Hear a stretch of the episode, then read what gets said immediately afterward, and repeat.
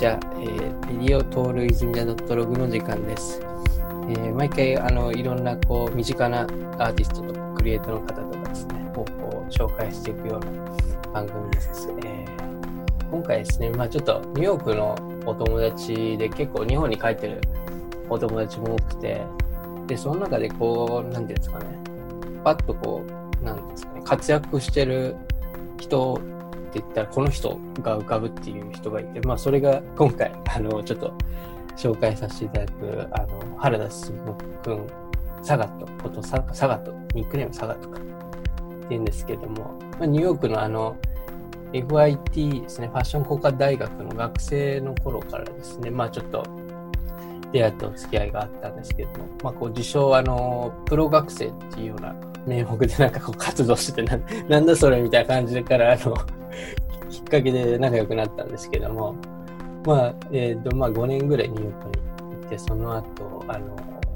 まあいろいろ経て、今、大阪の、えーところですね、バリューというあの会社を経営されてるということで、まあちょっといろいろ今日はそこまでのお話とかですね、久々にちょっと話せるので楽しみにしています。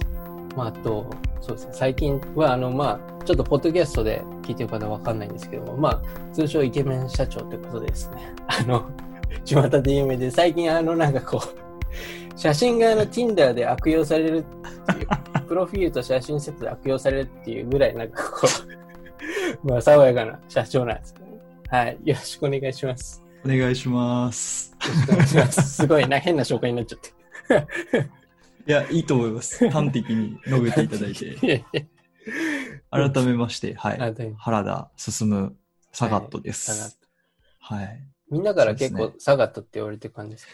いやー、もう日本帰ってきてからは、あんまりかな。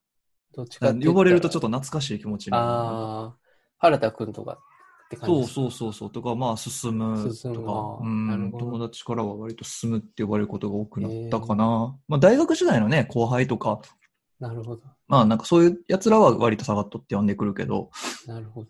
うん。サガヤンとかも呼ばれるんですか？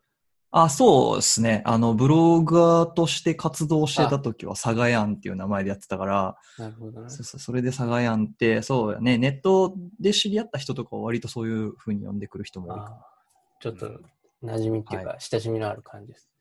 ら。はい。はい。そうなんです。ちょっとじゃあ、まあ、僕、はい 僕の方からいろいろ言ってもあれだから、まあ、ちょっと軽くなんか自己紹介してもらえたら、はい。はい。えっ、と、そうですね。原田進と言います。えっ、と、1987年生まれの大阪出身で、おはい。まあ、泉田とはさっきも言ったんですけど、ニューヨークでまあ知り合って、で、まあ、ニューヨークには、まあ、インテリアデザインの勉強をしに行ってたんですけど、まあ、インテリアデザインを学びながら、ちょっと自分であのウェブサイト作って、ブログとか書いて、まあ、観光情報、ニューヨークの観光情報とかをうん。日本人向けに発信するみたいなことを当時は、まあ、結構積極的にやってたら、まあ、それが結構まあアクセスが増えて、ななんかいつの間にかそれが仕事になっちゃってて、で、みまあ民泊とかも合わせて、うん。そこで得た集客力みたいなのを使って民泊とかやったりとかしてた生活を経て、まあ、うん。今は大阪で、えーデザインとか、まあ映像が最近はメインですけどね、うん。映像制作とかは、まあ、最近あとライブ配信スタジオみたいなのをちょっと作って、うん。まあ、そういうのを経営したりとか、まあ、割とクリエイティブを、まあ、その中小事業者さんの広報とか、まあ、その、なんですかね、ウェブとかの集客が結構苦手な中小企業さんのお手伝いをクリエイティブでするみたいなのをコンセプトに、うんはい、あの、会社を今大阪で経営してます。はいありがとうございます。そんな感じでいい。ありうんありがとうございます。うんもう結構サガットとか、はいその、なんだろうな、ブログとかもうん。最初の方からやってて、結構なんだろううんいろいろ今回なんか、ポッドキャストやるにあたって、またちょっと見返したりした部分もあるんだけど、結構なんだろうな、詳細結構書いてるもんね、じゅなんだろうな。プロフィール、うんサガトってどういう人なのかなって見たら結はいはいはいはい構そのブログ見たらわかるっていうか。ああ、そうだね。うんまあ、その当時の書いた時のやつやから。結構あの、もしかしたら見る場所によってはあ偏めちゃめちゃ偏った、そこで止まってんのかみたいなのとか、そこそんな掘るみたいな時あるかもしれんけど、でもそうっすね。うん。なんかネット探されたら結構恥ずかしい感じで、いろいろ残ってたりするんで、ちょっと好きな、怖いけど。好きなタイプ、本田翼ってプロフィールの文章に2回出てきた。それは、それはあれだね、リアルタイムやね。あ、そう今もそうやで。あそう2 回書いてると思って。本田翼大事なことやから2回書いといて。なるほどねうんなるほど大事なことは2回書いてそうそうそうそう。ありがとうございます。はい。そうね。まあ、どっから話したらいいかなって感じなんですけど、まあ、その、はい。なんだ、ブログから始まって、まあ、今の会社に至るまで、なんか結構、もうなんか、ああ、そうですね。綺麗に繋がってるなって感じうーは、ん。なんだろうな、改めて思っていて、まあ、ブログ始めたのとか、まあ、ニューヨークの時代、ニそうだねューヨーク時代。2012年か3年くらいかな、確か。やったと思う。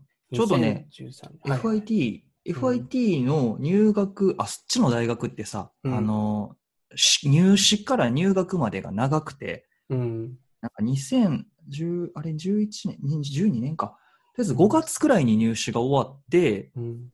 あ、もうちょい早かったかな。で、9月入学やから、うん。なんかその間があるのよ。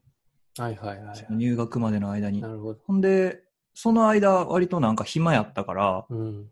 なんかこう、何かせななと。お金はないから働かれへんし。うんで、なんか金稼ぐ方法ないかなと思って、なんかネットサーフィンしとったら、うんなんかブログって稼ぐみたいなのがあるらしいぞ、うんみたいな。はい。で、そこから、まあ最初はしょうもないただの日記みたいなのを書くとこから始まって、なんかこれじゃあお客さんが増えない、何を書いたらいいんだろうみたいなんで、ちょっといろいろ勉強して、うん。あ、なんか自分に今、まあ出せる情報っていうのは留学とか、まあうんニューヨークの観光情報とかやなうんって気づいて、まあそこからそういう系の情報を結構、うんまあやるようになったら、まあ人が結構見てくれるようになったっていう感じかな。もうその FIT のその入試っていうか、もううん入学の前からもうブログは始めてたって感じなんです始めてはいた。ただ、あそん、当時はまだ全然もうほんまに一個人がやってる。ちゃんと軌道に乗ってきたというか、あの、アクセスが増え始めてきたのはもう2年生とかになってからやと思う。ああ。うんじゃあ僕がダガットと出会ったのは3年生とか 4, 4年生とかそのあたり。そうです。3年生の時くらいかな、多分。ああ、なるほうんどね。もうその時は結構ね、出来上がってるっていうかね。ブロガーっていうか、まあ、それこそ、まあ、その、自称プロ学生っていう名前が つくような。そうだねあれあれは何だったの？プロ学生って。あのね、肩書きがなくて、やっぱり当時。時学生やったやんか。はいはいはい。で、でもデザイナーって言えるほどのデザインの実績も能力もないし、うん。まあ正直ちょっと煮詰まってた部分もあったし、デザインの世界では。はい、で、まあ、なんだろうな、ウェブデザインとかも一応そのブログやる過程で勉強したりもしたけど、じゃあウェブデザイナーっていうのもな、みたいなのもあって、うんなんかこう、肩書きが欲しい。うん、ほら、あの、俺たちが参加してたあの、たまり場っていうイベンはいはいトはいあったじゃないですか。はいはい。あの、ね、日本人でニューヨークでまあ活躍してる人たちが、うん、まあ集まってみんなでなんかこうディスカッションをする会みたいな、うん。まあ、たまり場っていうのがあったんですけど、うん。まあ、それに、まあ僕もね、泉田もうん、そうやけど参加してた時に、その、肩書きがないなと。はい自分の。で、俺の肩書き、で、ブロガーっていうのは恥ずかしかったよね、当時。ああ、そう。なんか、なんかブロガーってなんかすすごいダサいイメージがあって、当時はね。ほうほで、なんか、ブロガーって言いたくないな。でも、なんか金は稼いでるから、何らかのプロのはずやし、ってあ、学生で金稼いでるから、プロ学生ってよくない？と思って。で、まあ結構キャッチーやし。そうだ。なんか、スカラシップを受けてる学生とかじゃなくての、そうそうそうそうそうそう学生のくせに金を稼いで生活ができているみたいな、なんかな、るほど、なるほど。そうそうそう。なんか、そう、だからそれで、なんか、まあ、すプロ学生って何？みたいな感じで、こう、反応してもらいやすいというか、確かに確かに。まあ、色物扱いされたこともあったけど、まあ、確かにただの色物ではあんねんけど、そうそうそう。それでなんかまあ、プロ学生っていう、まあ、ちょっとせ戦略ですよね。自分のセルフブランディングの一環として、うんまあ、ちょっと他にない肩書きをうん。使ってみようみたいな。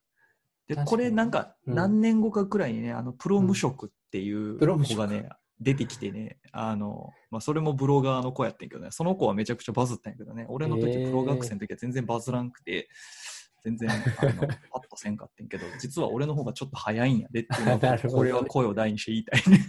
そういうの言い始めたら俺の方が先やでっていうのはい。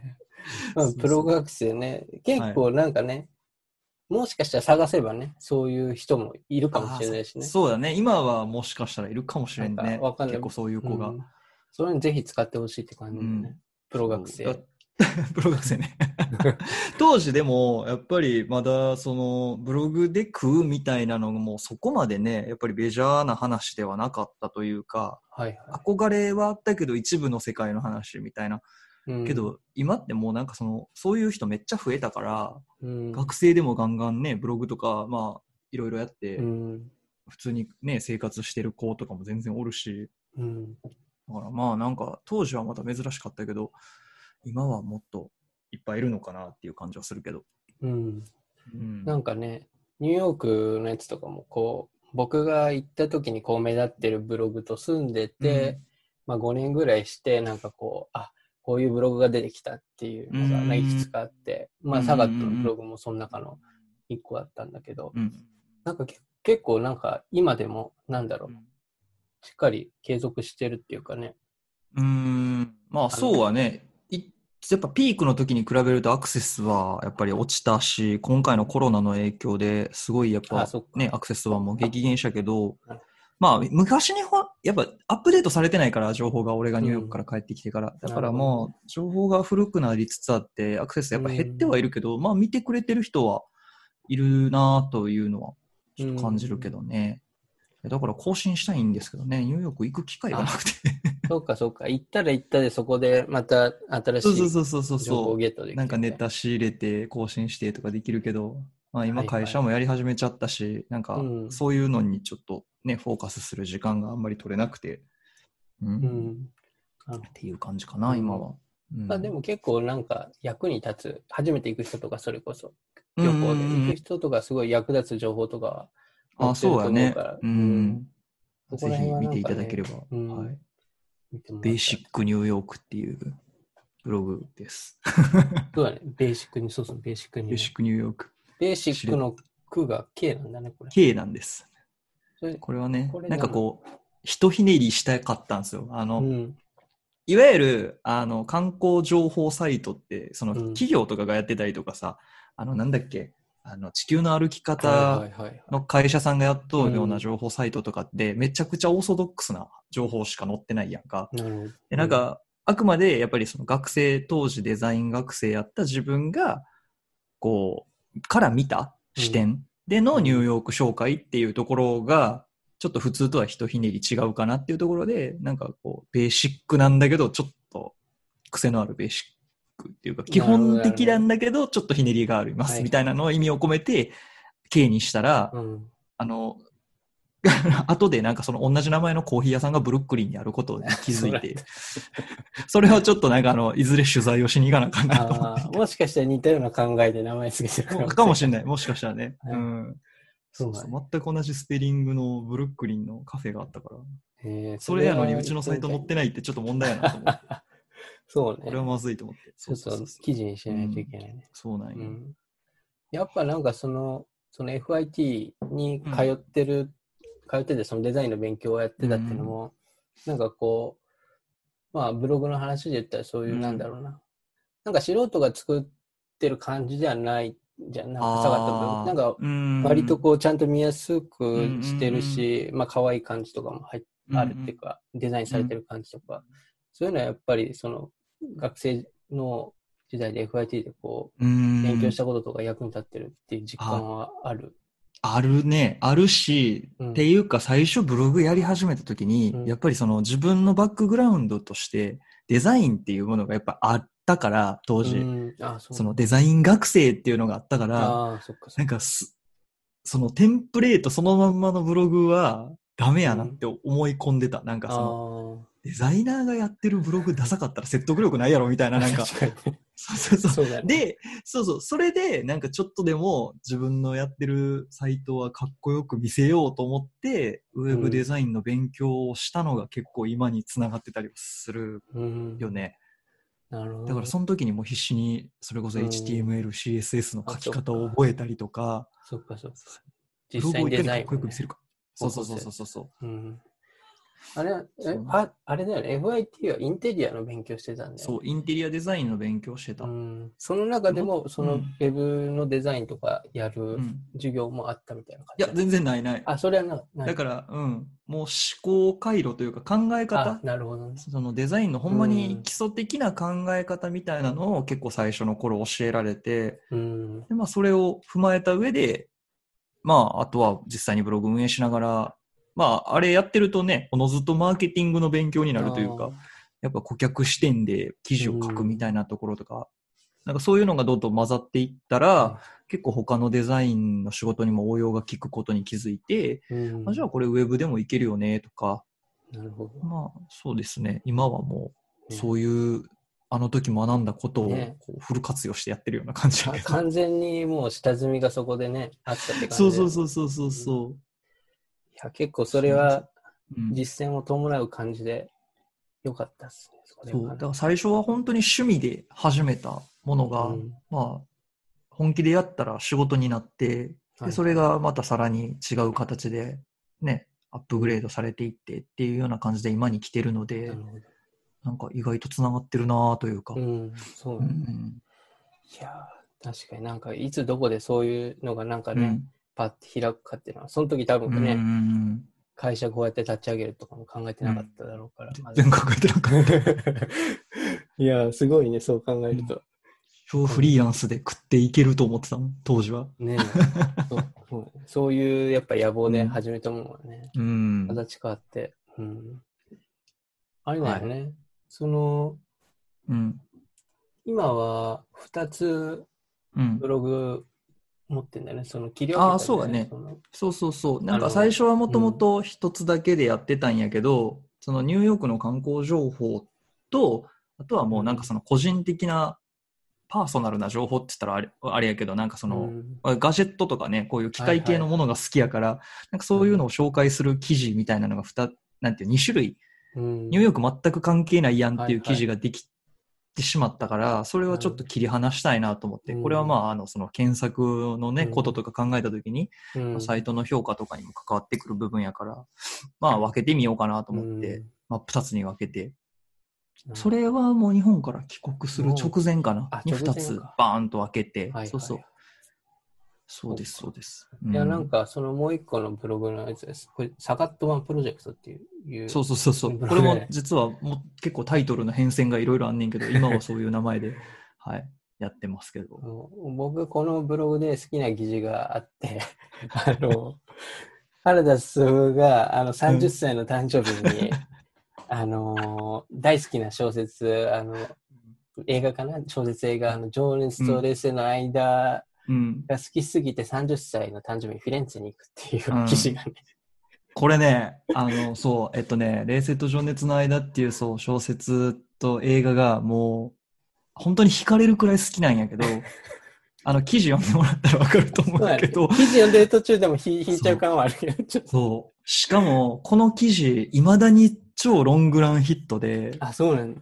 コメント欄を開放したのが実は今年入ってからなんやけど、あ、そうなんだ。解放したコメント欄開放して速攻コメント何個かも今もついてると思うんやけど、えーそれ以前からもわざわざツイッターとかインスタで DM 送ってくる人がいるくらい、こうロングランヒットというか、それはもう、ファンがなんか送ってくるみたいな。そう、私なんか同じこと考えてる人がいてめっちゃ嬉しいですみたいな。ほぼ女性なんやけど、あ、そうなんだ男性から来たことはない。だからちょっとそう、ただこんなに本気の人がいてめっちゃ嬉しいです。みたいな感じでコメントもらってて。もうそれね、そうそうそオフ会するしかないんじゃない？それ。ああ、ちょっとしたいかもしれないですね。語る会みたいなね。鑑賞会みたいな。い紹介。円や流して。うん。や、15歳の頃に、うん。あのこの映画、2001年、2002年かな、うんに公開されて、当時は俺映画館では見てないんやけど、うん。あの、たまたまその1年後くらいにさ、ほら、テレビで金曜ロードショーみたいな感じでやってんのを見て、うん。なんか衝撃を受けちゃって。なんかその当時中学2年生の自分から見たそのフィレンツェの景色っていうのに、地球上にこんなところがあるのかみたいな。ああ。ジブリかみたいな、なんか。まあそうそうそうそう。うん。やっぱその景色をやっぱフォーカスした映画やったから、はいはい。はいものすごいこう、ヘリコプターとかでね、空撮はいはい。ブワーやってとかめっちゃ綺麗やって、ね。でそれを見たときにフィレンツェのそのやっぱ天屋根がさ、全部、あの、なんてうん。赤っていうかはいオレンジというか、あの色なのよ。で、うんわーってなってんの見たときに、うわ、絶対ここ行きたいっつって。ほんで、映画の中で、まあ、うん。あの、ちょっと語っちゃうけど、あの、主人公の、主人公の純正っていうのと、はいはいヒロインの葵っていうのがいて、うんまあ、純正と葵は大学生の頃、二十歳の時に、うん。まあ、付き合ってたのよね。うん。で、まあ、将来もこの二人は絶対にもうこのまま結婚するだろうみたいうな。ん。で、30歳になった時に、フィレンツェのドゥオモ、まあ、あの、教会の上にあるドームのこと、ドゥオモって言うけど、そのドゥオモに30歳の、その純正の誕生日に、あ、葵の誕生日か。どっちだったかな、うん、に、あの、登ろうって言って、はいはい。二人で30歳の誕生日に。っていうのを、なんかこう、うんそれが物語の主軸になるんやけど、うんその話を聞いて、俺も30歳の、自分の30歳の誕生日に、うん。その、自分もドゥオモに登ろうっていうのを、その時15歳の時に決めた。おお15歳の時にね。15歳の時に。うん。ほんで、それをまあ、言ったらね、実現するまでの話というか、まあ実際に登ったんですけど、俺、うん。自分の誕生日に。その15歳の時には、うん。そこで誰かと待ち合わせようみたいな。いや、えっ、っとね、当時の彼女、いたね、中学生の時の彼女には、いわ言うは、でも言ってないと思う、そのあ、言っ話は。てないんだ。なんか、いつか連れて行くわ、みたいな感じのこと。でも当時さ、やっぱりうん何も知らんから、あんまり下手なこと言われへんから。結構そうそうそう慎重なんだね、そこ。そこの情熱と反してなんかわかるそうそうそうそう。あの、なんていう、なんかどうやって行くかとかも、あの、俺一人はなんとかなるかもしれんけど、彼女連れて行くってなると結構責任問題あるなと思って、なるほど、ね。まあま下手な判断をしなくてよかったですよね。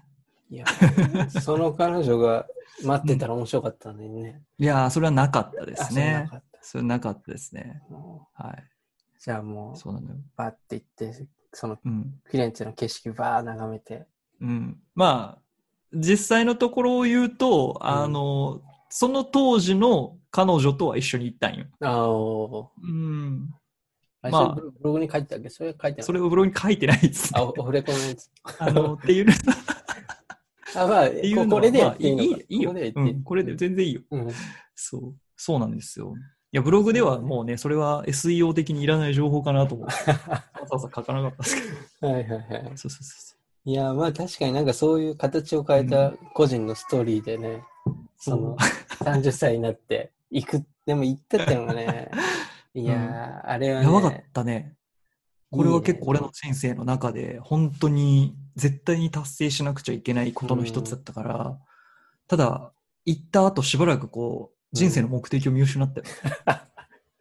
俺、結構あの、30歳に自分の金でちゃんと、だから、ら、ある意味、そのまでに自分がちゃんと稼げるようになってとか、うん。自分のお金でちゃんと行く、行けるようになっているっていう、うん。なんかことがはい。ずっとあってできたから、あすげえと思ったけど、そう、なんかその後の人生の目標が一瞬なくなってしまったよ。ある意味、その、なんだろう、30歳で自立した状態でフィレンツェに来てるのが、いろんなものを支えてたって感じなのかな。ああ、それは結構、うん、あったかもしれん。なんかブログでね収益出すみたいな、そうこうモチベーションとか。そうそうそうそう。なるほど結ね。構、そうだね。だからブログだけでご飯が食べれるようになったのが、うんそれのちょうど1年、2年くらい前かな。それまであは副業的にね、なんか他のちょっとウェブでサイト作るのを個人で受注したりとか、うん。まあ簡単な、なんかそういうのをプラスアルファでブログのお金でみたいな感じで生活してたのが、まあブログだけでほんまに生活が成り立つようになったのがちょうどそれくらいのタイミングやって、そうねで、それでもう大手を振って自分の金でフィレンツェに行くみたいなのができたから、うん。帰ってきてからちょっとなんかこう、どね。何しよっかなみたいな、ちょっと燃え尽き症候群的なね。なりかけたね、うん、ちょっと。ううんん。そうか、そうか。まあでも、それぐらい重要な目標っていうかねそう。そう。だからその時に、まあ一緒に行った彼女ともう結婚するんだくらいの感じで行ってたのが、それもうまくいかなかったので、あ結果的に。そうなんですよ。なるほどね。だいぶネタにされたけどね、周りからはね。めちゃくちゃいじられたけどね。フィレンツェまで行って、そんなんするみたいな。そこで下手したら指輪を渡す可能性もありますから、あ、いや、そこ、そうやね。まあ、その時はまだそそうじゃなかったけど、どねうん。まあ、でもそうです。いや、うんじゃあ次、うん。また行くのかな、フィレンツェ。わかんない。そうですね。いや、実はね、あの、うん僕、あの、まあ、もうすぐ結婚するんですけど、今いきなりこここんなで初めて、話もあるけど。ここで初めて俺も言われるっていう、ラジオ番組で。そうやな、言ってなかったな。そうなんですよ。あの、婚約しまして、あの来月に、あの、まあ、席は入れるんやけど、おで、まあ、今のその、まあ、奥さんはうん、この話を知ってるのよ。今のフィレンツェの話とかーも全部。ねううんん。で、知った上で、うん私がもうその全部あんたのフィレンツェの思い出を塗り替えてやるっつって、結婚式をフィレンツェでしたいって言ってて。いやー、それ今なんか鳥肌立ったわ。そう。だからもうその思い出を全部私が塗り替えるから、あの結婚式フィレンツェでしたいって言ってたら、コロナのせいであ、今行かれへんから、ちょっとまあどうなるかなっていうところではあるんやけど、なるほど。あー落ち着いてやるかどうかって感じね。そうなんだよいろいろね、あるよね。そうそうそう。そっかいやでもその気持ちはめっちゃ嬉しいね、その気持ち。いや、まあ嬉しかったね。そういうふうに言ってくれたというか、うん、なんか別に結婚式にこだわるわけじゃないけど、まあいずれ奥さんとはね、フィレンツェ行って、そうだね。がっつり、あの、ロケ地巡りしたいなと。いいね。いいね。そうなんだよ。いや、もう漫画のようなコメントセリフやな。ありがたい話やなと思っていや、もう、ですね。はい。僕 も連れてってください。一緒に あ、でも結婚式、結婚式をやるんだったら、ね、下手したら、結婚式さすがに海外でやるとき、友達とかヨーヨー版やろ。あ、そっか、そんな来てよとか。俺全然行ったことないから分かんないね。日本であの、披露宴はね、別でやろうと思うから、あその時はね、はい友達みんな呼びたいなと思ってるけど、うん。はいはいはいはい。いいね。そうそうそう、そうなんでござる。はい。ちょっとめでたい話が舞い込んでいきました。きなりでしたけすいません、あの、思いっきり横にそれてしまいました。いやいやいや、はい全然。そうか。でもまあ、その、あれだね、2015年ぐらいうん。なんだよね、そのブログうんでなんかこう収益出して実際にこうあ、そうだ。ね。うん。うんまあ、それだけで食えるっていうにはちょっとまだ遠かったけど、2015年くらいから割とその、まあ、月、割と額が入ってくるようになって、うバイトにしてはいい額が入ってくるくらいの感じになっていって、で、並行して、まあ、あの、自分のアパート、俺結構ね、一人暮らし、うん。来たことあると思うけど、あの、広い部屋、割とね、はいはい当時めっちゃ安かったから、うん。あの、ちょっと離れたとこやけど、うん。クイーンズのひ、まあ、大きめのうんワンルームを借りてたんやけど、まあ、それもだんだんこう、家賃が上がっていって、コスト高いなと思ってたタイミングで、まあ、友達とのルームシェアの話とかもできてきて、あそれで、じゃあ、俺そっち住むから、自分のその部屋民泊で貸そうとー思って、うんで、ブログで、やっぱかニューヨークに観光に来たい人たちがみんなうちのブログ読んでくれてるから、うん。その人たち向けに自分のアパート貸そうっていうのをやり始めてっていうのが、まあ、うまい具合に回って、ね。だからまだね、Airbnb も日本でそんなになかった時代やから、結構。警戒する人も多かったけど、うん。うん、ただまあブログでやっぱ自分の個人情報っていうかそのね、ね。キャラクターもどんどん見せてたから信用してくれる、わ結構若いお客さん多かったけど。そういう人たちが問い合わせてくれて、で、まあアパートを毎毎日というか、まあその月ごとに、月ごとじゃないな、なんかその、その人たちの滞在時間に合わせて自分のアパート貸してみたいな。うん。まあ大家からはすごいなんかこう、睨まれてたけど。すごいグレーなことやってたから当時は。うん。そっか。そうそうそう。サブリースやからね。その後ぐらいにバーってね、みんな。そうそうそう、摘発もされてとかうんん。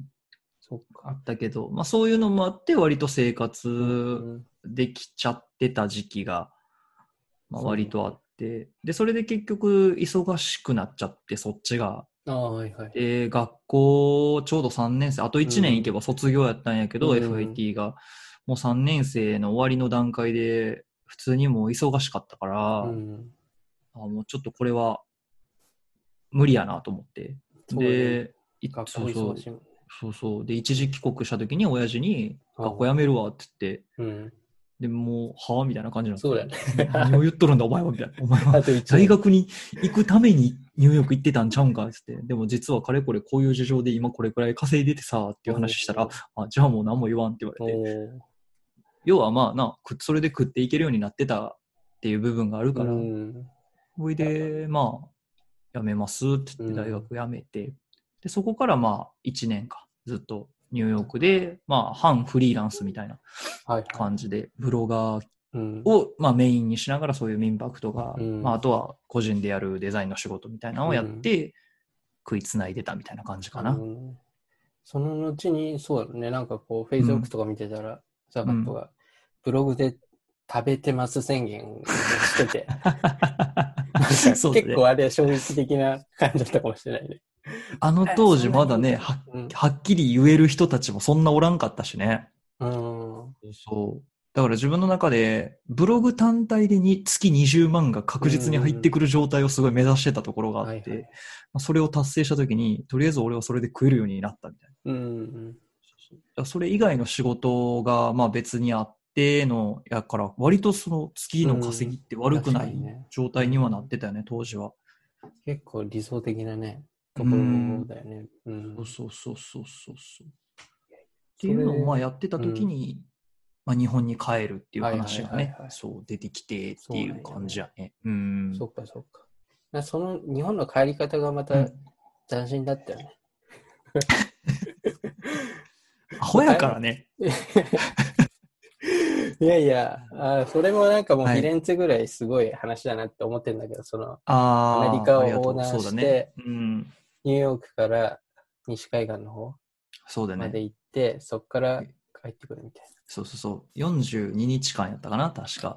トータルはいはい43日になったんか。な。うん。かけて、そう、だから当時まあブログとかで稼いだ金をうん。全部突っ込んで、うん。ビザが切れる、あの、ほんまに前前の日くらいまでうん。アメリカを冒険するっていうのを一人で。でレンタカーだけで40万くらいかかったもんな。ああ、そうか、よん40日間借りるわけだから、ね。そうそうそうそうそう。1日1万くらいので、感じかな。10万ってなかなかないよ。やばいよね。どどで、しかもそうそう。で、乗り捨てで、ニューヨーク、あ、ニューヨークじゃないわ。俺、えっと、最初、オーランドで借りたんか。うんオーランドで借りるのが一番安かったから、はいはいオーランドで借りて、なうん。で、ニューヨーク一旦戻って経由して、うんで、カリフォルニアまで、サンフランシスコか、まで、うん車で、まあ、ギザギザに走りながら行って、サンフランシスコから、まあ、日本に帰るっていう。うん。あれはやばかったね。いや、なんか、あれをさ、しかも、まあ動画とかさ、ブログとかにこう、うん記録を。残しながらやっていくっていうので、まあ、そうだね。忙しくも、忙しかった。過酷な。YouTube ね、結局だから43日分の YouTube を、うんあの上げましたけど、うんあの YouTube に。あの、本当に最後の動画上げたんって去年とかやもんね。3年くらいかかってんね。完結させんのに。結構大変になってきて。そうそうそうそう。もう、1日1本動画上げるくらいのテンションで最初やっとったけど、はいはいもう体力が持たん。1日うん7時間とか運転して、で、うん寝床を探して、うん。いつも、ほら、マクドの駐車場とかで寝とったから、はいはい。その ぜひ動画も見ていただけたらと思うんですけどね。うん。そうそう。そんな生活してたから、うん体力な全くて全体突破しての、その横断してみての、う今振り返っての、なんか感想みたいなのある？ああ、もう一回行きたい。あ、もう一回？もう一回行きたい。よかったんだ、そんなに。楽しかったね。なんか、なんやろ、寂しかったけど、うん。めっちゃ孤独やったし、うん、一人でやっぱね、知らない土地を、毎日知らない土地に移動しながら行く。で、しかも滞在するのって24時間もらうわけよ、同じ場所には。うん。やっぱり最終目的地のサンフランシスコに行くために逆算しながら、うん。まあ、い行きたいところもいっぱいあるからっていうのをやっていくと、で、うんその日が雨やったりとか、天気にも左右されるしとか、はいはい。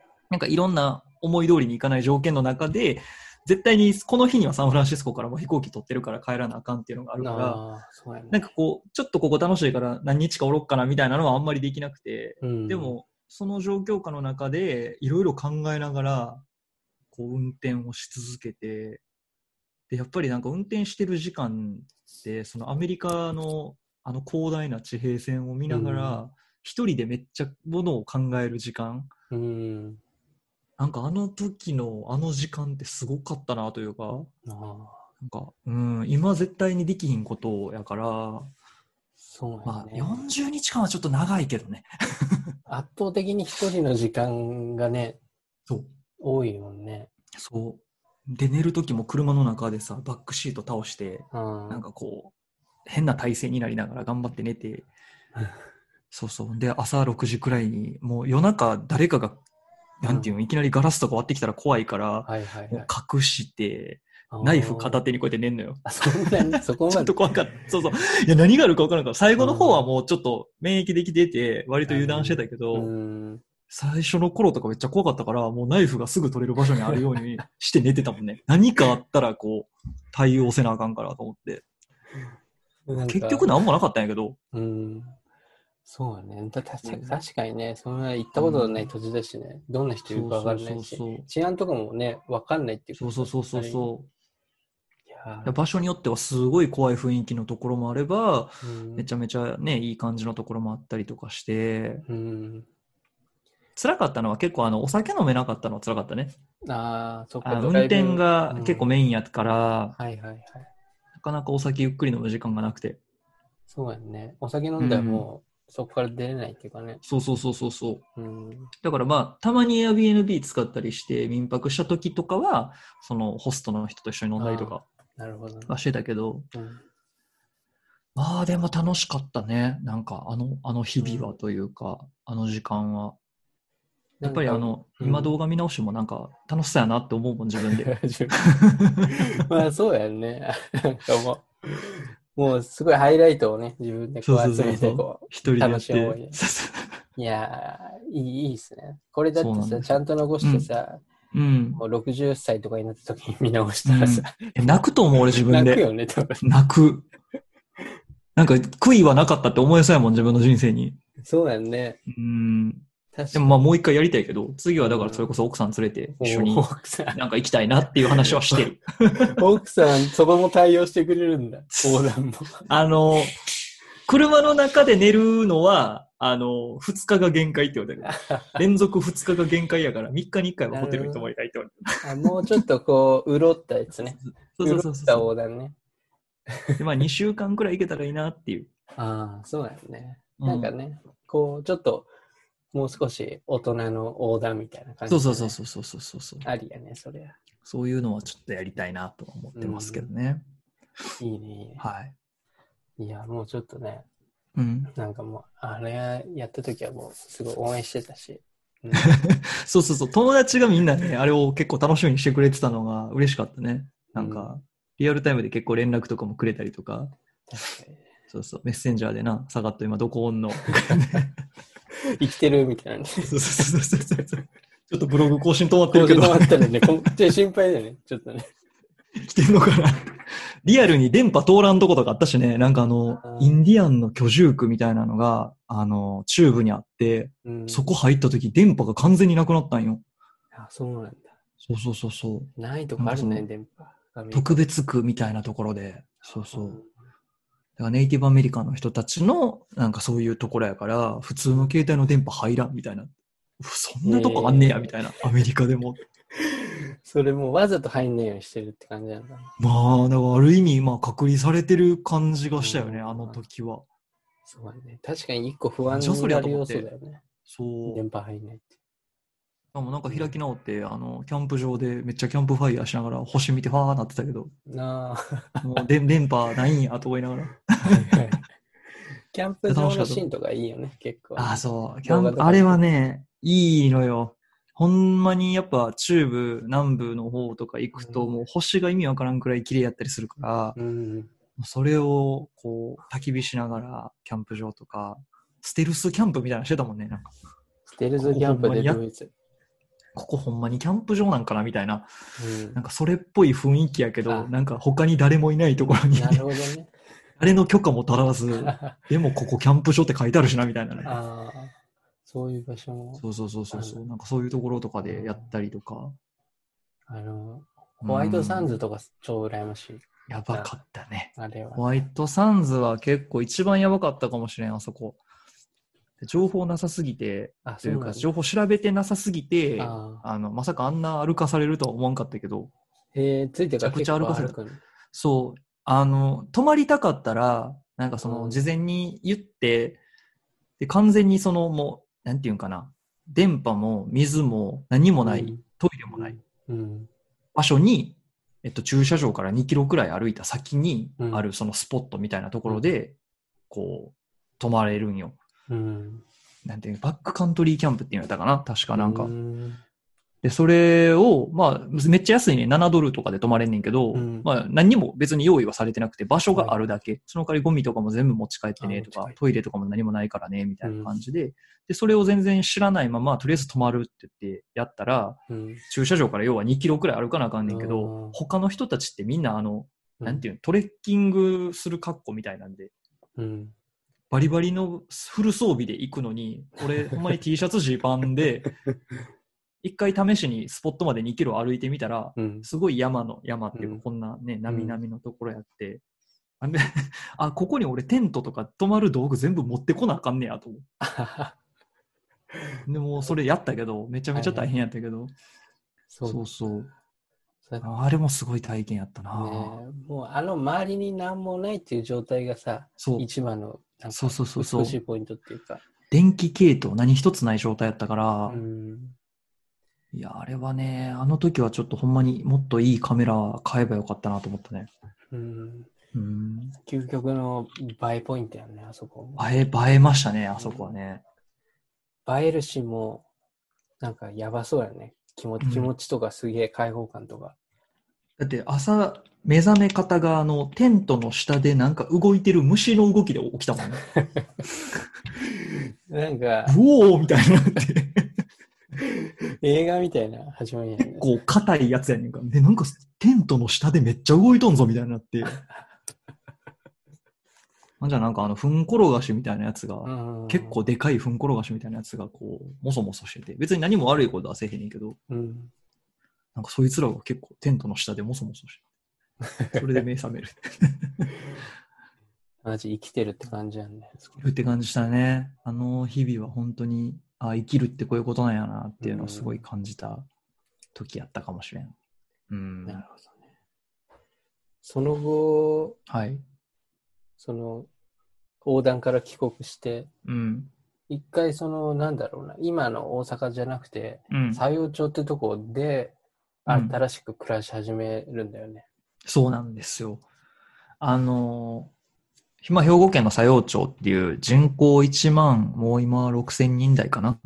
うん。の、まあ、小さな、うん。まあ、だからそもそもその町やからね、佐用町やからね、市町村、はいはいはい町のやつやから、市よりもちっちゃいところやねんけど、うん。岡山とのちょうど兵庫と岡山の県境にある、一応兵庫県の、まあ、町で、で、そこに、まあ、ニューヨークから帰国したのもそこに呼ばれたからが、うん、っていうのが原因っていうか理由やって、うん。まあ、これも元をたどると、なんだろうな。あのー、2013年に東京でオリンピックが決まったやん。うんはいはいあの東京2020年のオリンピックが決まったのが、うんあの、おもてなしの時ね。おもてなしってクリステルがやった時がはいはい2013年で、うんまあ、その時にオリンピック2020年になるってことは、これから外国人の観光客が日本にめっちゃ来るなっていうのは、うん。あの、まあ、統計、これまでの統計とか見てても分かってたから、うん。うわ、日本めっちゃこれから外国人暑いぞみたいな。うん。で、今、俺ニューヨークおって、しかもデザインの勉強とかもしてて、うん、まあ、だから英語とそういう情報発信、デザインとかができる人材ってこれからめっちゃ暑いんちゃうみたいな、うん自分で勝手に思っとって。行った時に、まあ、その当時、まあ、ブログとかもやり始めてたし、うん。なんかこう、そういうノウハウみたいなのを日本で使いたいなっていうのがめっちゃあって、うんまあビジネスチャンスやなって漠然と思ってて。で、でも東京とか大阪にはプレイヤーはすでにね、やっぱりいっぱいいる。で、うん実際に俺みたいな人たちの力って地方の方が必要になるんじゃないのかなっていうのは結構まあ漠然と思ってた部分あって、うん多分それをなんか俺 SNS とかに書いとったのよ。なんかだから、まあ田舎に行きたいみたいなことを。っていうのをちょっと考えてたタイミングで、うん。まあ、その高校時代の友人がたまたまその作用町で、その自転車のイベントを、うん。まあ、やる、うん。まあ、のを受注して、うん。で、それを手伝ってくれへんかと。うん。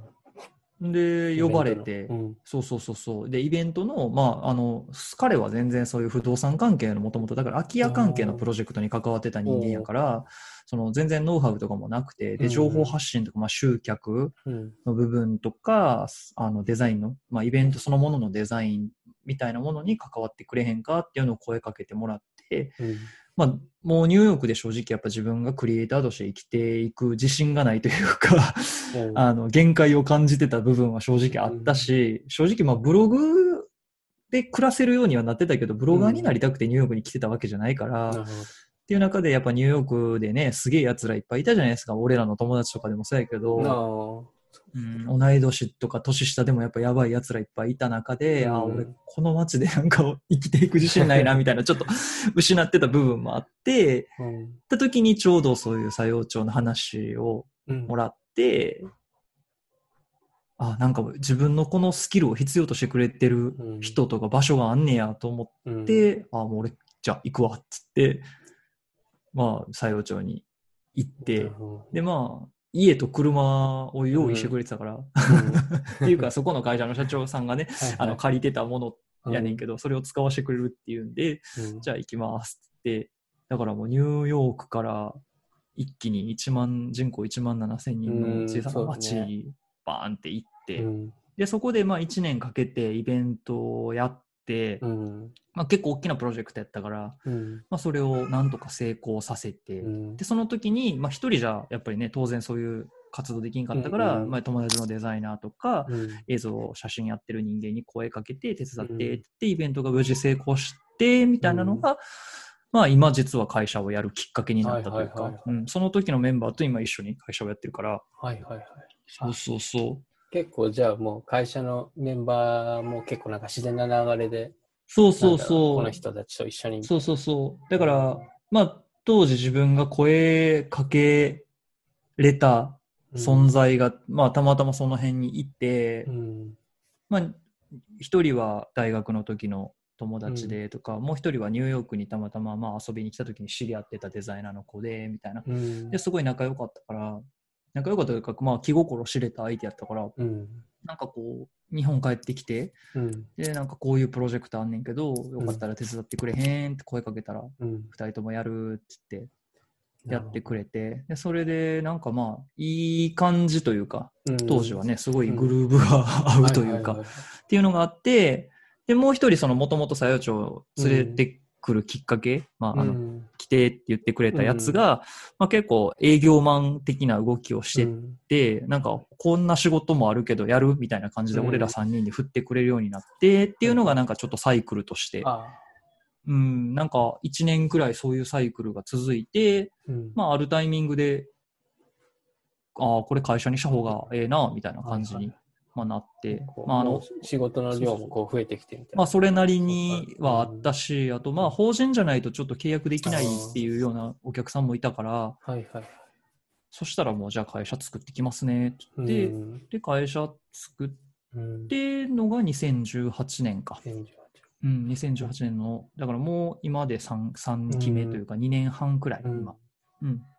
会社はあれなんだよね、大阪にあって、ね、その採用帳のプロジェクトも、まあ、やりつつ、会社自体は大阪みたいな。あ、そうやね。だから、まあ一応メンバー全員大阪の人間やし、はい、で、まあ俺は佐用町にも住んでたんやけど、結構その、打ち合わせだったりとか、まあ、おばあちゃんがちょっとね、病気して、そのタイミングで結構大阪に帰ってくることも多かったから、まあ、そういうのもあって、結構俺がいつの間にか2拠点生活みたいな感じになってて、っていう中で、まあ会社作るってなったら大阪で作ろうって言って、まあ大阪で会社立ち上げて、でもまあ事業所一応佐用町にも今置いてるんやけど、佐用町にあるコワーキングスペースに、まあ曲がりというか、あの、登録させてもらって、だから一応採用事業所もまあ用意しつつ、そうそうそう。作業町ではその自転車のイベントとかやる以外とかもなんかこう、うん、なんだろうな、うんうん、地域でなんかやってたりするあ、そうはね。えー、っと、そのまあ、最初はやっぱりね、それがきっかけやってんけど、うん最初は本当に地域のイベントのお手伝いみたいなのを、サンタクロースの格好して、なんか子供たちも対応するみたいなとこやったりとかしたけど、から始まって、あとはあの飲食店のメニューの翻訳とか手伝ったりとか、はいはい。なんか、まあ、観光協会とか商工会とか、やっぱ街にはそういう組織があるやんか。ああいうところの人たちからちょくちょくそういう、なんやろ、デザイン関係とか、まあ、インバウンド関係のお仕事もらったりとかをするようになって、それはでもそんな大きいお金動くわけじゃないんやけど、うん。まあ、今やってるのは新しくその宿泊施設を、うん。あのーまあ、め名称のすごい、まあ、歴史ある古民家を、まあ、宿泊施設に変えるっていうので、まあ、そこのプロジェクトチームの一人になって、うん。まあ、それ自体は結構もう2年がかりくらいのプロジェクトなんやけど、それに今参加させてもらってたりとか、い作用長とは結構未だにずっと縁が、うんまあ、自転車イベントも毎年やってるしね、今年はちょっとどうなるかわからんねやけど、正直、コロナのせいで。今年は、うん、今年はちょっとないかもしれんけど、うん。そうそうそう。やっぱそういうなん、なんだろうな。なんとか町っていうところで、なんかこう、うん。まあ僕の、僕出身長崎だけど、長崎にもうんそういう町っていっぱいあって、うんうんうんで、そういう町に、こう、なんだろうな、若者が何かこう、ちょっと活性化してくていって、実際なんかこう、花開くパターンみたいなのも、うん。なんか友達とか見てて、花開くっていう意味は、そのなんかこう、うん。なんかちょっと過疎化してて、まあ、こう、うん高齢者の方とか結構多いところで、なんかこう、外にこう発信していく力とか、あと、まあ、それこそ、佐賀とか持ってるようなデザインとか、うんそういったものをなんかこう与えることで、なんかこう一気にその場所のなんかこう魅力とか食べ物とかも含めてうんこう開くっていうのが、なんか周りを見ててもなんか結構あるなって思うから、うんそういうのは結構あれだよね。今なんか自分たちの世代が結構できることの一つやなってそうだね。なんか、感じるね。まあ、うまくいくパターンといかへんパターンは両方あるし、うんはいはいやっぱりそのタイミングであったりとか、うん。なんかね、その状況、情勢とか、他のね、いろんな要因があって、たまたまバーンってハマる時もあれば、うん。全くハマらんと滑るパターンもあるから、ね。まあ。このあたりって、なんていうの、うん絶対にやれば成功するっていう法則性はね、全然ないんやけど、そうだから、まあ、やらんよりは絶対にやった方がいいのは間違いないんやけど、うん。まあね、やっぱりその、全部が全部うまくいくわけじゃないから、結構こういう地域おこしとかね、町おこし的なところって、なんかまあ、奥が深いなというか、もう俺も関わり始めて4年くらい経つけど、うん。やっぱり未だになんかこう、成功法が見えないし、うん。うん、なんかまあ難しい世界やなと思って、確かにね。そこでね、ね。なんか、助けたいっていう気持ちと、それが実際になんかうまくいくかっていうところはまたちょっとねう、んうんうんうん難しいところなので、ね。そうなんですよ。うんただまあやっぱりクリエイター、特にね、俺らみたいになんかそのクリエイティブに関わってきた人間が、うん今までやっぱ少なかったと思うから、地方には。うんはいなんかそういう人たちが、いろいろやるチャンスっていうのはすごいいっぱいあるとは思うし、まあやっていくべきやろうなとは思そうやね。う。うん。なんか特に食べ物とかだったら、うん。なんかちょっとこの間ココロナでやっぱこう、うんあんま外に出る機会も少なくなってって、やっぱこうオンラインとかでうん。こう買うときにやっぱそういうちょっと地方の友達がこうやってるプロジェクトのやつとかこううん。買ってたりして、うん。いや、いいよね、そういうの。なんかね、そういう価値観みたいな、うん。うん、いいなって思う。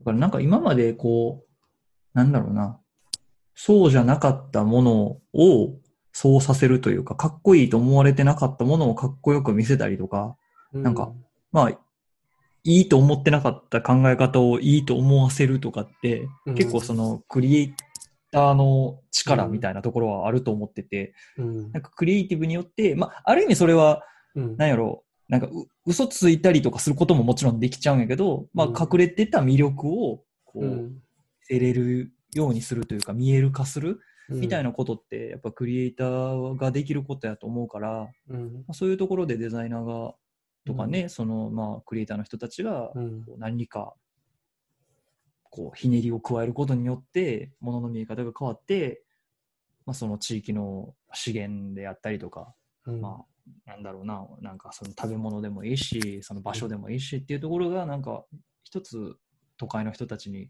刺さるような見え方がするようになればいいなとは思うよね。うんまあ、あるいはまあ地域の人たちが自分自身で、うわ、これめっちゃいいやんって思えるようになるとか、うん。そう、なんかそんな。出来事が起きればいいなと思ってんねんけどね。だからそういうところをしたくて結構まあいろいろやらせてもらってんねんけど、まあ、なかなかね、あのいろんな人のなんていう人間関係とか、うん、確まかに。あね、いろんなところに気それも遣いなが一個らやらなキーポインントやね。なんか、そうそう。ね、一緒にお仕事する人たちがね、こう、普段関わるような人と、またちょっと違う、うん、あの、。ところの人とかっていうか、まあそういうのもなんか、一個チャレンジやんね。そうそうそうそうそうそう。うんそうなんですよ。そんなことをまあいろいろやったりはしてますね。ほい。はい。ありがとう。うん。で、その会社なんだけど、うんあれやね、バリューっていう会社なんだよね。はい。このバリューっていうのもさっきのあの、なんだろう、ベーシックニューヨークみたいな感じで、ちょっと、あの、一文字変えるの好きよな。なんかあの次言ってそうやなと。これはね、実は名付け親は俺ではなくて、あ、の、その作用長に呼んでくれた相方が、もともと言った名前なんやけど。まあ、その、元をたどると、実はそういう、その、作用長に行った時に、自転車イベントのプロデュースと並行して、うん。その、空き家を、こう、まあプロデュースするプロジェクトみたいなのをやりたいなっていうのがあー。二人の中で結構あって、まあ、せっかく田舎に行くわけやし、うん、で、空き家問題がまあね、あるわけやん。うん、その空き家をなんかその俺らみたいな若い人間の力を使ってうん、なんかこう面白くしようぜみたいなまあエアビーとかがめちゃめちゃ流行ってた時期でもあったから、はいはい。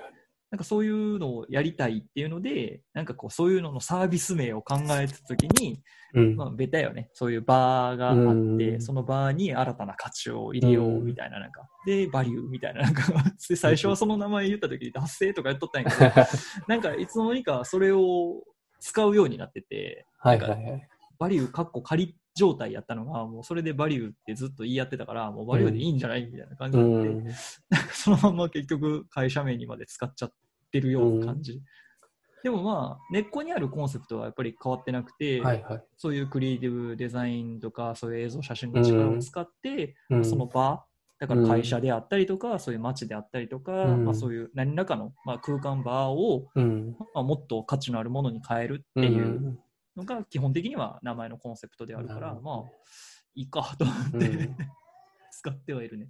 最初僕もなんかそのバリューってあの、うん。アルファベットで書いてて、うん。コーポレートカラーとかもちょっとブルーっぽいで、うん。ブルーとちょっとなんか見違えるっていうかそう。いうのもあってなんかブルーから撮ってんのかなみたいな最初思って。て あちゃんと読んだらそういうねそうなんですよ。ら撮ってるっていう。そうそうそうそうまあなんか色もまあある意味かかってて面白いなと思ったけどそうそうそう。いや、だから、ブルーさんって呼ばれる時もたまにあって、あ、ごめんなさい、なんかごめんなさいって思いながら。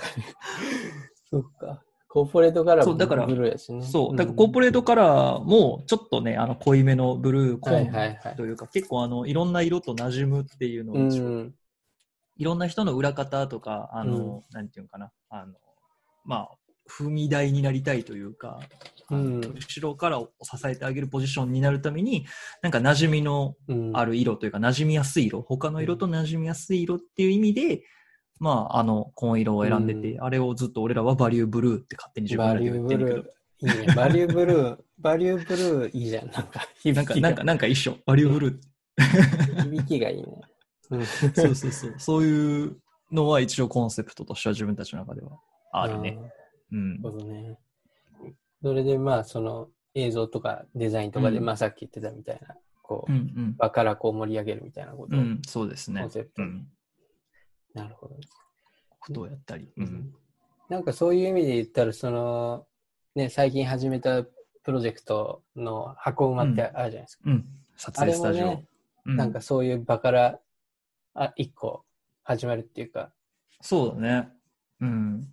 なんか、事務所を、まあ、構えようってなった時に、まあ、知り合いの不動産会社の、まあ、社長さんというか、まあ、オーナーさんに、物件持ってはる社長さんに、なんかどっかいいとこないですかねって言ったら、うちの本社ビルうん、の上使いやって言われて、うんまあ、本当にもう古いビルなのよ。で、建て替え、なんかまあここ何年かで建て替えもするかもしれんから、まあ、それ建て替えるまでやったら安くで貸してあげるよって言われうん。て、で、今の事務所を貸してもらっとるんやけど、うん、まあその隣の部屋うん。が、うちの事務所の3倍くらいの、だからうちの事務所が言ったら30平米くらいになるのかな？うん。?10 メートル、3メートルくらいの、うん。くらいのサイズか。うん。やねんけど、それのす、まあ言ったらぶち抜きをね、うちの部屋が504なんやけど、はいはい501、3が全部壁抜いて繋がってる大きな部屋があって、なるほどね。そうそうそう。で、そこをずっと使ってなくて。会社が。もう新しいテナントさん入れてなかったんよ。古いビルやから。うんどうせ出てもらわなあかんしっていうので。うん。ほんで、まあその隣の部屋ずっと気になってて、うん。で、まあ俺たちもともとね、琉球不動産の利活用みたいなことをしたいっていうので、バリューって名前も始めてたし、まあ、このビル使われてないのもったいないよな、みたいな。うん。ここをなんか有効活用できるのかなって言ってたら、まあちょくちょくその撮影の仕事とか、うん。まあなんかスタジオ欲しいな、みたいな瞬間が何度か訪れて、うん。自分たちのスタジオをここに作ろうっていう話になって、まあその箱馬のプロジェクトがスタートして、うんで、まあ、ちょっとずつその準備しながらプロジェクトの形っていうのが変わっていって、うん。まあ、最終的には今、まあ、まあ、結果的には撮影スタジオにはなってるんやけど、最初もっとレンタルスペースっぽい感じにするはずやったんやけど、あー。割と撮影スタジオ特化なうん。空間に変わって、うん。で、まあ、それで4月か、5月か、5月の頭に一応正式にオープンという形になったんやけども、うんコロナ真っただね。緊急事態宣言と同じくらいのタイミングで オープンして、うん。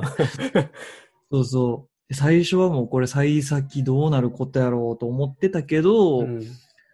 あの、まあ、うち、やっぱりその撮影スタジオって YouTube とかを撮影できるようなうん。みたいなの最初結構ね、うんうん。あの、武器にしていこうみたいな話が最初あって、で、うん。まあ、YouTuber の人たちでも最近結構ライブ配信とかようやりはるから、ライブ配信のサービスとかもちゃんとつつけようみたいな。うんで、機材とかも一式揃えて、俺らもライブ配信のこととか勉強してっていうのを、まあ、やってたらたまたまやっぱりコロナの影響でライブ配信の需要がバーンって伸びたやんか。うん。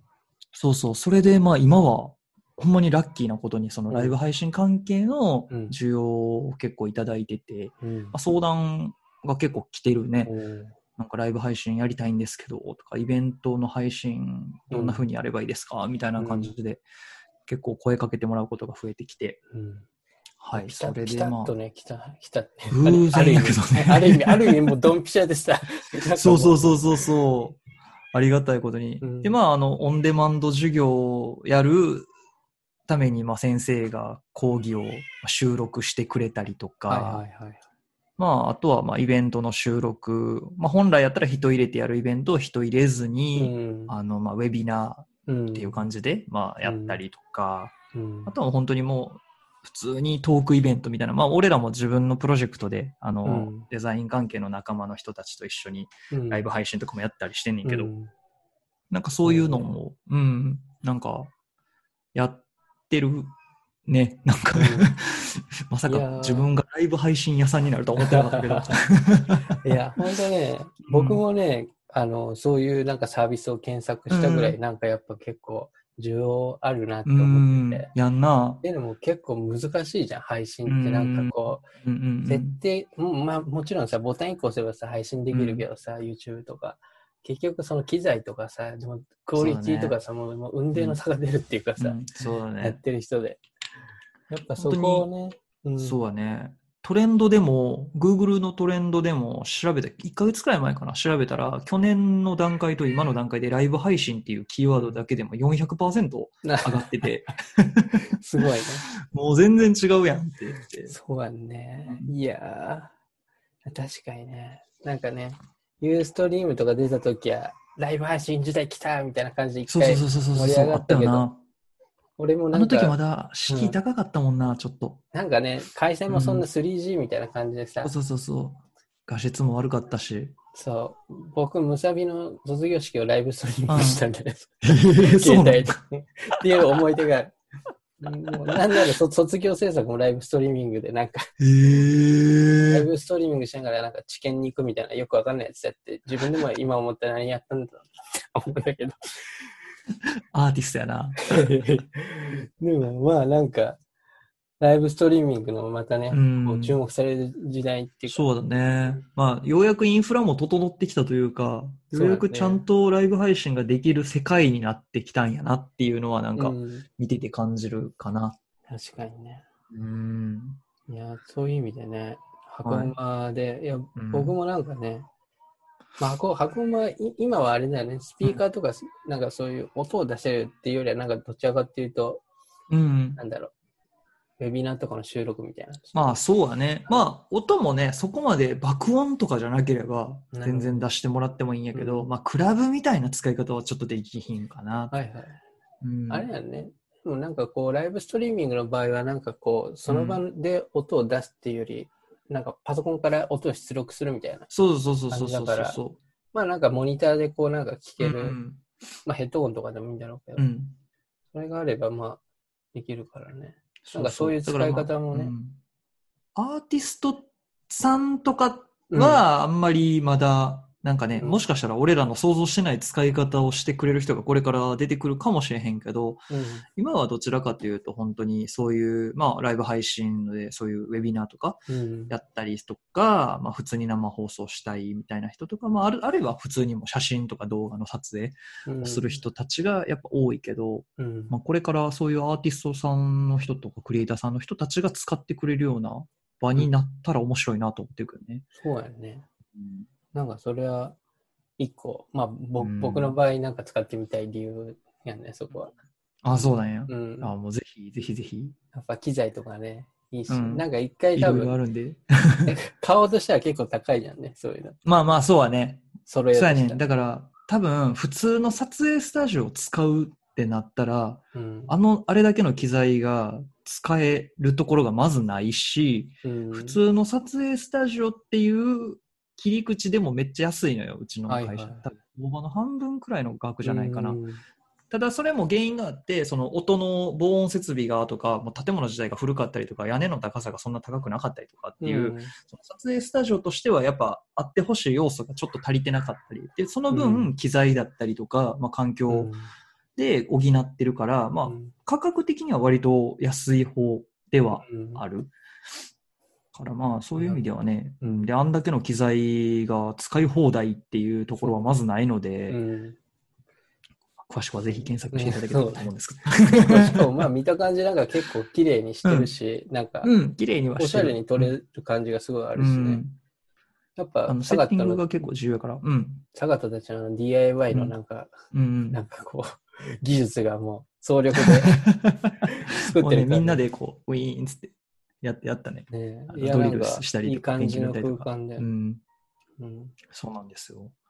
やっぱその箱馬、まあ、バリューとかの話をさっうんきやったけど、うんなんか箱馬とかでなんかこう、今後、まあ、なんだろうな、来年とか、うんまあうん長期的な意味でうん。目指してるところっていうのはあるの、場所として。ああ、場所としてか場。所として、まあサービスとしてでももちろん。うーん。うんでも、結構、その、俺らの根っことしてある部分としては、うん、教育っていう分野に行きたいなって思あ、ってる。ところが結構あって、うん。その受託制作ももちろんやって、そうん。の中小企業さんのお手伝いをしたいところはもちろん。あるんやけど、それと同時に、あのーなんて言ったらいいのかな、全体的に、うん。こんな言い方するとちょっと誤解を招くかもしれないけど、うん。日本人のクリエイティブとかデザインに対するリテラシーって、まあ自分もそうやけど、まだまだ低いと思っていて、うん。やっぱりそのウェブサイトとか、まあロゴとかでもそうやけど、うん。え、こんな高いみたいなな話よくあるやん。はいはい。でもそれって、なんで高いかって、俺らはうん。紐解いていくと、うん。別に高くないって言えるし、うん。なんやったらむしろ安いくらいかもしれへんし、うん。でもそこの価値っていうものを、なんか分かってもらえてないっていうのはいははいはい。あるなと思ってて、で、うん。だからってその、あいつらが分かってへんっていうんじゃなくて、いや、それを価値をちゃんと理解してもらうための活動みたいなのってする必要があるなっていうのはすごい感じてるのよね。うん。で、同時に、俺ら自身ももっとその価値を伝えるためには、俺たち自身がもっとクリエイティブで成果を、目に見える数字としての成果を出さなくちゃいけないっていうところでの、受託と教育っていう、受託で成果を出しながら、うん。その、まあ、教育っていうところでみんなのリテラシーを上げていくっていうところを、まあ、両軸でちょっとやっていきたいなっていうのがあって、だからまあ箱馬っていう箱が今あるから、うん。まあ今後ちょっとワークショップみたいなのとか、一般の人たちに、うん。まあそういうクリエイティブのことを知ってもらえるような、まあうん。またちょっとね悩んでるんやけど、まあうちのスタッフが今予備、予備校じゃないわ、あの、専門学校で今先生やったりとうんか、そういうところでちょっと足掛けみたいなのは今作ってはいるんやけど、うん。まあ、もうちょいこう幅広くというか一般の人たちに、まあ、クリエイティブのことを、まあ、一緒に学んでもらえるような、うん。なんか環境づくりみたいなのは、うん。これからちょっとできたらいいなっていうのは考えてはいるね。うん。でまあ、多分このウィズコロナアフターコロナの状況下で、うん。みんなその消費の仕方って変わってるやん。ね。なんかその、やっぱり実益というか自分にほんまにちゃんと利用をもたらしてくれるものにお金を使うようになったというか、だからちょっと高くても美味しいご飯を通販で買うようになったりとか、うん。なんか逆に、なんだろうな、今までやったら、ウェブサイトくらいは持ってなあかんからなんとなくうん。ウェブサイト作ろうって言ってたような人たちが、うん。ちゃんと売り上げを上げるために、っていうか上げなあかんから、うん。落ちた、このコロナのせいで落ちた売り上げをカバーするために、しっかり EC サイトを、ちゃんと売り上げの出る EC サイトをみたいな空気感に変わってるような、まあうん。今感じがしていて、じゃあなおさら俺たちクリエイティブ作る人間たちは、うんすごい成果を求められてるというか、うん数字を求められてるような状況になってるなっていうのを、うんまあすごい切にこの状況で感じてて、うん。だから、まあ、クリエイターの方も多分これからもっと、まあマーケティングうん。とかだろうね。とか、データの、あのなんていうかな、アナリスト的な側面を持ち合わせたクリエイターっていうのは多分これからすごい強くなっていくやろうし、まあうん。全体的にそういう風になっていかなあかんねやろうなっていうのは、うん。まあ見ててなんかすごい感じている部分ではあるから、まあなんかそういうところに、まあ俺ら自身も近づきつつ、まあうんそういうマインドであったりとか考え方を、うん。まあ、あの、一般の人たちも含めね、うん。なんかこう伝えていけるような風には、会社としてなっていけたらいいなっていうのうん。を思っていて、まあそれの情報発信をする場所というかうん。拠点として箱馬をまあうまく使えるようにしたいなっていうのは割とあるかな。まああの、中長期的な目標ではあって、その短期的にじゃあこれをこうしようみたいなのっていうのは実はあんまり正直ね、コロナの、うん。なんていうの、時勢に結構振り回されてるからさ、今も。うん。何がどうなるか分からんから、あんまり短期的な目標っていうのは定めてはいないんだけど、うん。中長期的にはそういう教育っていうところにも、うん。まあ踏み込んではいけれたらいいなとはうん。思って、今いろいろ考えたり試したりしてるところではある。確かになんかこう、まあデザインとか、なんだろうな。まあ、拡大していったら、まあうん僕がやってるようなアートとかもだけど、それがなんかこう、社会とかになんで必要なのっていうところを、うん。こうなんか言葉にするって結構大事。そうだね。それがないとなんかこうん。う、ただなんか美しいものとか、綺麗なもの、ただなんかこう、綺麗にデザインされたものっていうだけで話が終わっちゃうから、なんかそれってなんかあんまり説得力もないし、うんうんうんなんかそうなのよ。ね、それだけで収まっちゃうからね。だから自分でも思うけど、美術館とか行った時に、やっぱりアートの鑑賞の仕方を知らんなって自分でも思うし、なんかその、どういう、なんか、やっぱりさ、そのアーティストは何らかの意図があって、その作品を描いてるわけやんか。うん、でその作品を描くとか作る過程の中で、うん。彼のなんか考えてきたこととか、社会に対するメッセージ性とか、で、なんでこれが良いものだと評価されてるのかとか、なんかいろんな要素を全部すっ飛ばして、ただ見た目だけで、うん。あ、なんかこれおもろいとかで、うん。なんか完結しちゃってる部分ってすごい多いような気がしてて、うん。それはその日本だけじゃないかもしれんけど、自分は結構そういう部分が、うんなん。か昔からあるなと思ってて、だからモマとかさ、ニューヨークいた時も何回も行ったけど、うん。やっぱりなんかこう、ちゃんと考えずに見てたことって多々あるなと思って、なんか、もっとなんかその、実は、あの、うなんていうの、アートの価値って、裏側にいろいろうん。あった上で、なんかこう、もっとあるはずのものなのに、うん。なんかそういうのを全部すっ飛ばして、ただ見見た印象だけでバってなんかこう、うんなんか、あ、いいな、とか、これはなんか、ようわからんな、とかって、うん。なんか見ちゃってる部分がうん。あって、でもなんか、まあ、ニューヨークいた時に、その、まあ、現地の人とかうん。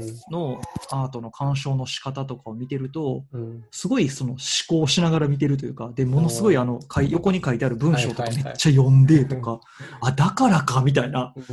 いるやん。まあ、みんながみんなそうじゃないと思うけど、うん。そういう人おるやんか。はいはい。そういう風になんか、ああいう人たちって多分自分たちはアートにもお金を使うだろうし、例えばじゃあうん彼らがデザイン必要になった時は、うん。デザインに金使うやろうし、とか、うんなんかその、うね月5万円作り放題みたいなのとか絶対やらへんやん、ああいう人だって。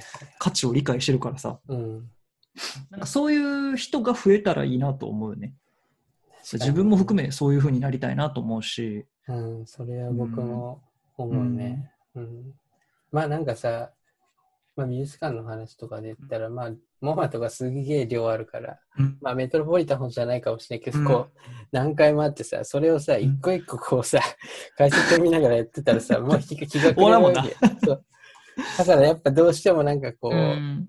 スキップしながら見るうみんたいなのはあるし、なんかね、確かにここれだけなんか、まあ、デザインもそういう意味で、いろんなデザインがあるから、なんかある意味こう、量に負けちゃうみたいなところもあって、うん、なんかやっぱそういう、うん、うん、まあなんか考えるきっかけみたいなのがあったらいいもんね。なんか美術とかもまあ実際、アートとかもその、うん。その作品をまあ目の前にしなくても考えれることって多分いっうんぱいあるから。ああ、そうだな。確かに確かに。うん。それがなんか別に、まあいろんな形があっていいなっていうか、まあもちろん本でもいいし、そういう、ん。なんか動画配信でこういろいろ伝えることでもいいし、うん。なんかそういう実際にものをね、その前にしなくても伝えれることってあるなっていう、思うね。うん。何しかまあもうちょいその深く考えれるようにはなりたいなと思うし、うん。まあその、まあデザインの話やったら、その本当に見積もり取って、見た額面だけ見て、うん。わーってならないうんことを増やしたいなっていうか。はいはいはいはい。それなんでこれこんな、な高いのとかね。はいはいはいや、逆になんでもそんな安いと思ってんすかみたいな。い。ね。なんかね、ここにね、リテラシーの差をすごい感じてしまうというか、うん、ちゃちゃっと書いてや、みたいな、なんか、そんなノリやん。はいはいはいもう説明文も一緒につけないといけないのかなそうそうそうそうそうそうそう。なんか、坂田がこの間なんかリツイートかなんかしてたやつで、そのうん見積もりと一緒になんかもうワイヤーフレームをつけて出しますよみたいなああ、もうね。こだから、ととか言って、なんかそれもある意味なんかこうのん。社会状況だったら、まあ確かにそこまでももう求められるのかなっていう。ある意味、まあ合理的やなと思う。すごくそれって。でもそこまでせんと、結局分かってもらえない状況うん。なんやなって思うと、うん。なんかそれっていいんかなとはちょっと思って。はいはいはいはい。確かにね。そうそうそう。かね。ちょっと不健康な感じするな。うん。そう結局なんか、うんなんだろうな。難しいよね、そこは本当に。うんうん。やっぱなんかこう、難しい、そこは。うん。ちょっとね。そういう意味では。うんそこを、まあ自分たちが努力するのも大前提として、うんまあ相手側にも何らかのきっかけをというか機会を、うん。まあ、与えていくような活動が、まあ、できたらいいなとはうん。思ってますね。弊社としては。ありがとう。うんま。あ、そうだね。そのあたりが、そのあたりがって言ったら、あれか。うん。まあ大体、今、特にはい。コロナの状況下とかで、うんなんかそういうかん、特に考えてるっていうか。そうだね。うん。うん。思ってることかな。うん。僕もね、なんかね、この間、普段絶対買わないですけど、うん。送料合わせて4000円、いや5000円ぐらいするチーズケーキを買ったんですよ。だからさ、それってさ、普通常時やったら買わんよな。それっちょっとて。買わないっすねう。ん。まあ、なんかの記念とかギフトぐらいかな。う。うんんまあ、めっちゃ美味しかったけどね。うんうんそうそう。いや、めっちゃわかる。でも、なんかその、そのマインド、今はできてしまうもんね。うん。だからなんか、そうそう、いろんな、なんかいろんな理由が多分あると、単純になんかこう、外出てないからお金がちょっとね、余裕あるしとか、うんね、いろんな要因が、まあ、あそこのお店助けてあげたいとか、うんあると思うんやけど、うんなんか何にしたって、ちょっと消費の仕方変わってるやんか、今。そうね。なんか、多分みんなのものを買うとか、うん。まあその食べるとか、なんかその基本的な行動に対するなんか思考というか、うんなんか原始的な部分がちょっとなんか今変わってるんやろうなっていうのはすごい感じるわ。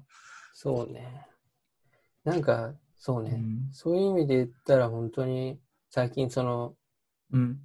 普段だったら買わないだろうなっていうか、うん見ず知らずのものだったら買わないだろうなっていうので言えば、さっきのまあチーズケーキとか、まあそれもなんか、ツイッターのタイムラインでなんかおしゃれな人が上げてて興味う持ってん。うん。辿ったんだけど、うんまああと一個はなんか実際にこう友友達とか知り合いとかがうん。オンラインで売り始めたっていうやつうんうんうんうんうんうん。なんかこうあ、わかる。う。うんんそういう感じがなんか。個人的にもうん。もっとこれ今後買いそうな感じがちょっと出てきてるなって。あるね。いや、そうはね。いや、俺だって、あの、うん。血迷って、うん知り合いのプロダクトデザイナーが作った8000円のペン買おうとしよう、ね いやめっちゃかっこいいんよ。あめちゃくちゃかっこよくて、もうその 3D プリンターで、なんかその、ね、流線形をこう作っまあ、そのプロダクトデザイナー、江口さんっていうんやけど、江口海里さんっていう人が作ったセルペンティーナっていう、うん。あの、セルペンティナーとかっていうペンなんやけど、うん。もうね、すごいっすよ。なんか俺がこの魅力を下手に語ると 浅くなりそうやからあんま言わんとくけど、あいやでもパッと見てもかっこいい。でも彼もそれはコロナの状況下で、やっぱ、うん。まあ、仕事がどうしても減っちゃって、だからうん。時間ができたから、今まで自分がすごい思ってたデザインに対するうん思いだったりとかっていうのを、ガッとそのタイミングで自分のプロダクトに詰め込んでうん。作りはった作品。うん。なんやけども、それがすごく良かったよ。ね。それはまだ届いてはなくて、こ今後って感じ？あ、そうそうそう、あの、これから、昨日ね、ちょうどその江口さんと一緒に飲んでて、うん。で、あの、買いたいと思ってるんですけど、どこで買えるんですかって言って、EC サイト教えてもらったんやけど、あの、事務所に置いてるから、もう在庫キープしとくから、事務所まで取りに来てって言われて、だから後日ちょっと取りに行こうと思ってるけど。いいそうそうそう。なんかもう作った人が手渡しっていうのは。そう、それもまたね、で、また、そのちゃんと実績のあるデザイナーさんやしう、んその作るまでのプロセスとかも全部聞いたから、確かにね。ねやっぱそこへのなんか思いがこそういうのは大事だよね。うんなんか裏側が見えるっていうかう、、そうそうそうそうそう。誠実さが見えるっていうか。ある意味これもコロナじゃなかったら、ね、なかった出来事というか、生まれなかったプロダクトやし、なるほど。俺も多分出会わなかったものやから、うんそういうのとかすごく、まあ良かったなとは思うけどね。ありがとはい。う。あなんか、はい。最後にこれ聞いておきたいなと思ったんだけど、まあ、うん。個人的にね。なんうんか、サガットはその、まあ、ブログでガジェットとかも結構紹介するぐらい、うんまあ、ガジェット好き、ガジェット野郎なんだけど、ね ガジェット野郎なんだけど、うんやっぱ、まあ、この、まあ、コロナの状況かな、うんとかで、うんなんか、このガジェット良かったっすよ、みたいなのある。あー、なるほどな。俺ね、逆に、そう、うん今ね、そんな紹介をされてしまって、うん。あれなんやけど、コロナの状況になってから、うん物欲が一気になくなってしまって、ああ、はいはい、はい。なんか、こんなに必要なものないなって、なんか今思っちゃってるような状況はあるんやけど、あ、でもその中でも、うん俺地味にね、この一眼レフを、うんまあこれ今ね、あの、聞いてくれてる人は音声だけかもしれんけど、ね。あの今ね、俺たちズームでうん。会話しながらこれ収録してるけど、あの、ビデオカメラがう僕んすごい綺麗じゃないですか。うん、綺麗。ビデオこれまあ一眼レフをつないでるんやけど、うん。この一眼レフとパソコンをつなぐためのビデオキャプチャーっていう。機械があって、機械というかまあうんデバイスがあって、うん。まあこいつが俺多分ここ最近で買って一番良かったものかもしれん。っああ、ていうのは、あの、商談とかうん、も今ズームでやるやんか。うん、で、映像をやってる会社うん、なるほど。や俺らって。うんで、まあライブ配信の相談とかも受けるわけやん。はいじゃあ俺、俺この画質でライブ配信もやるし、うん、言ったら、ミーティングもこれでやるから、はいはい。説得力がすごい増すね。そうよね。そうそうそう。だから、うんシンプルに、あの、普段の生活でめっちゃ役に立つとか、これがすごいいいとかじゃなくて、うん単純にこの見栄えがバッて良くなるだけで、うん。仕事につながったりとか、かに評価が上がったりとか、うんみたいなのっていう、なんか、なんていうかな、二次的な効果というか、みたいな意味では、俺はこんこの時期に買っ一番買ってよかったガジェットは、このビデオキャプチャーですね。確かにね、そのうんクオリティをそそうそこでもちゃんとこれぐらいやりますよみたいな。そうそうそうそう。大事じゃないそのビデオキャプチャーのその今高画質で見えてるやつと、まああと今サガとマイクもさ、なんあかそうだね。別でスタンスタンドしてるマイクもそうそうそうそう。で、このあたり結構確かにその箱馬とかでこうちょっと問い合わせして、こう例えば話すときとか、やっぱこのクオリティで聞くとちょっと安心するもんね。これでなんかもうすげえ雑だったら嫌だもん。嫌やろ。だからそれ、ほんまに制作、まあそのね、クリエイティブなことをやりますって言ってる会社が、やっぱりうん iPhone の画面とさ、ま あ iPhone のカメラとイヤホンでやったらさ、うん。見慣れてるやん。別にそれが悪いとはならんと思うけど、うん。ゼロやんか。でもこれでやるとプラスになるからさ、そうね。ちゃんとしたマイクとちゃんとしたカメラでやるだけで、うん。すごい評価をアップしてくれるというか、うん。もちろんこっちもそれそのクオリティを見せないことには、うん。これくらいで配信できますよっていう、その、なんていうの担保というか、資料みたいなもんやから、こっちからすると。うん。